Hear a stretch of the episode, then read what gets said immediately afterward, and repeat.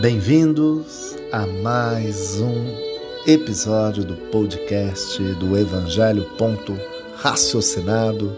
Siga nossa página no Instagram com postagens diárias sobre o doce e consolador Evangelho de Cristo. Episódio de hoje: Os que esperam no Senhor renovam as suas forças. Isaías, capítulo 40, versículo 31.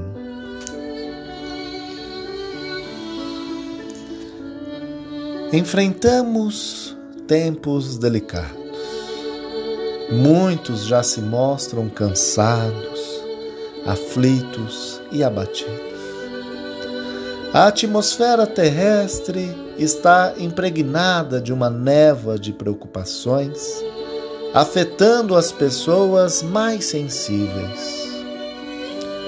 Para alguns, parece que essa grande crise nunca acabará e que estamos perdendo a batalha, perdendo a esperança.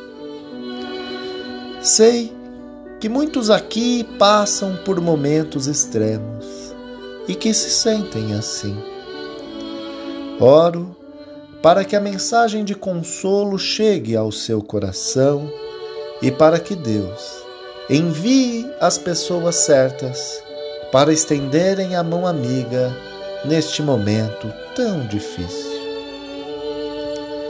Para algumas pessoas, é no desespero dos sofrimentos, quando não acham uma solução terrena, que se agarram à cruz do Mestre, se voltando a Deus e sentindo o seu amor indescritível.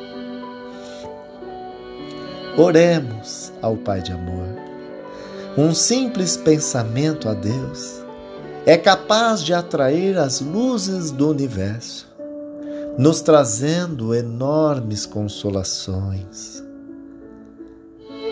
Felizes os que se conectam com o Criador, que conversam com Ele de todo o coração.